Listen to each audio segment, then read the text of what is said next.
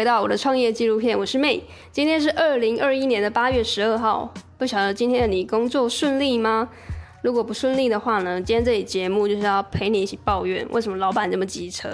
然后还要一起来检讨为什么你那么不喜欢现在工作的环境，还有业务的内容，却不敢离职。对啊，到底为什么？因为我过去自己也是。卡在这样的泥沼里面，然后还有我身边的朋友啊，或是家人、同事，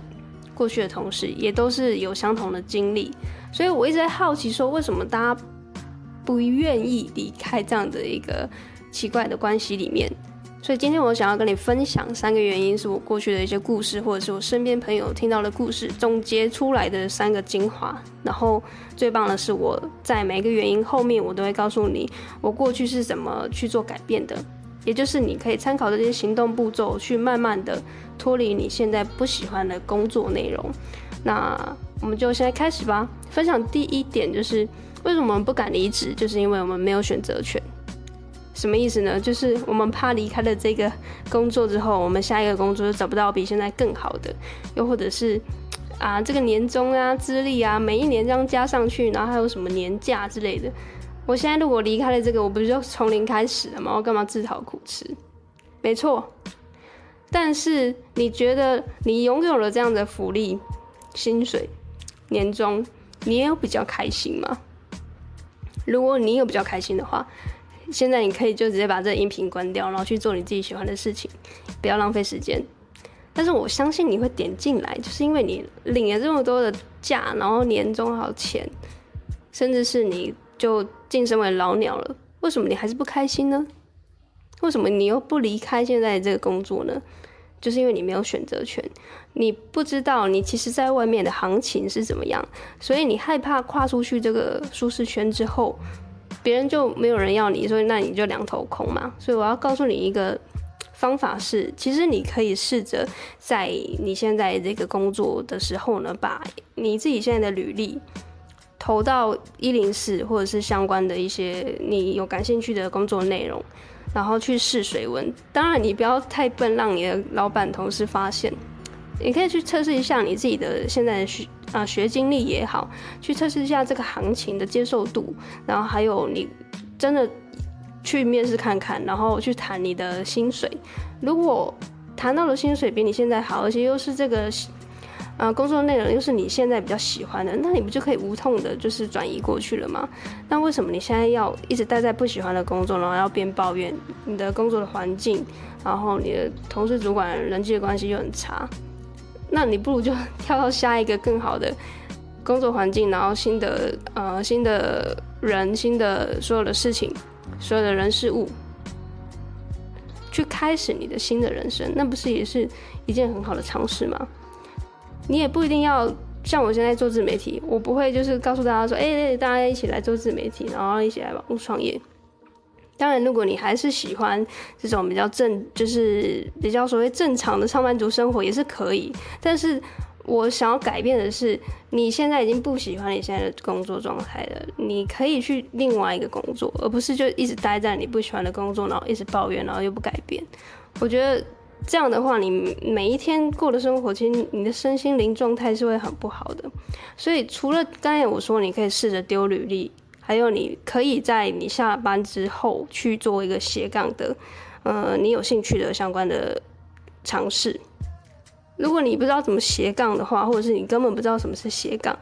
请你去看书。有一本书叫《斜杠青年》，已经是很大概三四年前一本很红的书，一本好像是大陆的一个作者写的吧。斜杠的意思就是你要在你的工作之余去去呃经营你。你的兴趣，然后把这个兴趣尽可能把它变现。之后，如果这个呃变现的能力已经大于你现在的状况，你工作的这个薪水之后呢，你当然就可以马上跳开啦。所以，第一个你不敢离开这个工作的原因，就是因因为你没有选择权，你不知道其实你在这个市场上还是很多人要的。然后，甚至你自己出来创业，自己出来做自媒体。自己出来做创作者，也还是会有人就是因为喜欢你的故事，然后为你买单。那你为什么不敢做这样的尝试呢？所以，第一个，如果你是因为没有选择权的话，你可以做斜杠跟把这个履历丢出去试试看。那第二个原因是，为什么你不离开，不敢离开现在的工作，是因为你没有你的人生的规划，你有太多物欲。像我上嗯、呃、上几集有提到了为什么我们要离开台北的那个故事，就是我当我自己发现说，其实我不需要这么多。呃，在台北的所有的资源也好，或者是相关的人脉，我其实就可以马上的抽身离开台北，然后不用负担这么昂贵的一个房租，还有通勤的费用啊，吃喝玩乐的费用，去除掉这些欲望，然后我就可以把这些钱当做我的创业基金，然后去做我真心热爱的事情，然后尽可能的把这件事情持续的可以把它变现，然后我不需要再仰赖更多的人，我做自己的公司，我自己做我自己的公司，然后我做自己的老板，那我也不需要太多的同事。如果我有伙伴的话，也是我自己挑选我自己喜欢的伙伴跟我合作，然后我们一起去想一个很好的计划。所以第二个原因是，你没有自己的人生规划。如果你现在一直待在台北，然后就付那个很昂贵的房租，请你思考一下，你真的需要待在台北吗？你真的需要待在一个？嗯，不是属于你原本的城市，然后去付这样的房租划算吗？你是为了什么待在那边？然后尽可能的去规划一下，假设嗯三年后、五年后，如果你还待在那里的话，你得到了什么？你损失了什么？然后去做一个表格去分析说，诶，如果真的没有比较好，那你也许就可以考虑啊搬离那个城市，然后去去到下一个人生的阶段。那最后一个为什么你不敢离职的原因，就是因为你还没有找到你人生的使命还有意义。这个比第二点又有一点再更深了，就是说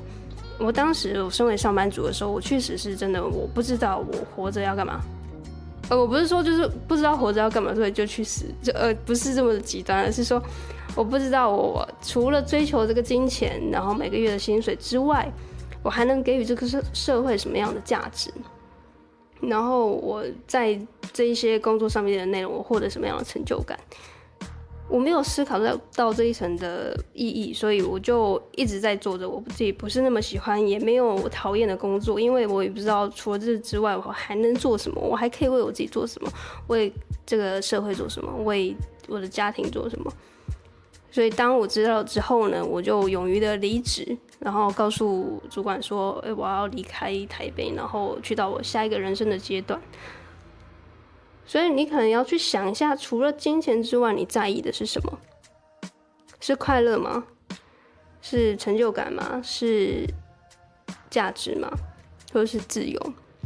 以上说的这些元素，就是我最后选择离开上班族的生活，就是因为我想要追求我内心真正的快乐。我想要追求我自己，呃，在这个世界上的价值。那更多的是我想要拥有我自己对于生活的掌握度的那种百分之百的自由度。就是因为我上班，我必须要早上九点就去打卡嘛，然后下班就可能还要加班。你这样子上班生活当然是很安稳的，但是对我来说，我知道每个人状况不一样，所以我前面才有打预防针。节目一开始我跟你说，如果你就是喜欢这种安稳的生活的话，就可以关闭这个音频。但是我想要跟大家说的是，我后来发现到没有了自由的工作状态是我不喜欢的。当时候是非常的痛苦，因为我知道这样的决定是跟绝大多数的人是不一样的，而且你也会看起来非常的怪异，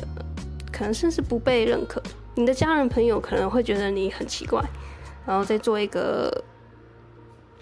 不对的决定。但是唯有你意志非常坚定，然后你知道你要前往哪里，你知道你的目的地是什么，你知道你的生命意义是什么，你知道你想要给予这个社会上的价值是什么的时候呢，你才会有办法坚定你自己的意志，然后无畏这些呃声音。勇敢的去做你真正想做的事情，这些过程是你必须要去突破非常多的荆棘，路上有很多很多的石头啊，或者是挫折会跑出来去阻挡你前进。但是如果当你的意志很坚定，的时候呢，你看到前面很多人成功了，你就是想要那样的生活，你就会毫无畏惧的往前冲。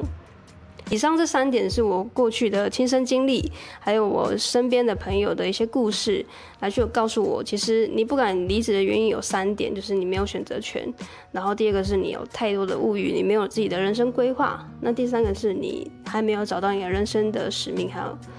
价值，所以你不敢离职。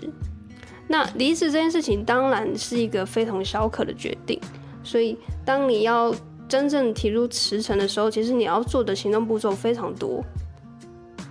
那刚刚我提到的这些的方法，你可以尝试着去看看，像是阅读啊，然后尝试着去做你自己斜杠的这个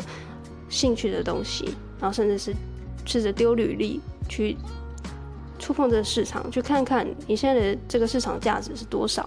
那当你的自信心出来的时候呢，你不怕你现在丢了这份工工作，你就一文不值。那你当然就会很有勇气、很有自信的去前往下一个人生的里程碑。所以希望每个人都可以，最后不管你有没有离职，都可以找到你真正热爱，而且呢，呃，存在这个世界上最大的一个使命还有意义。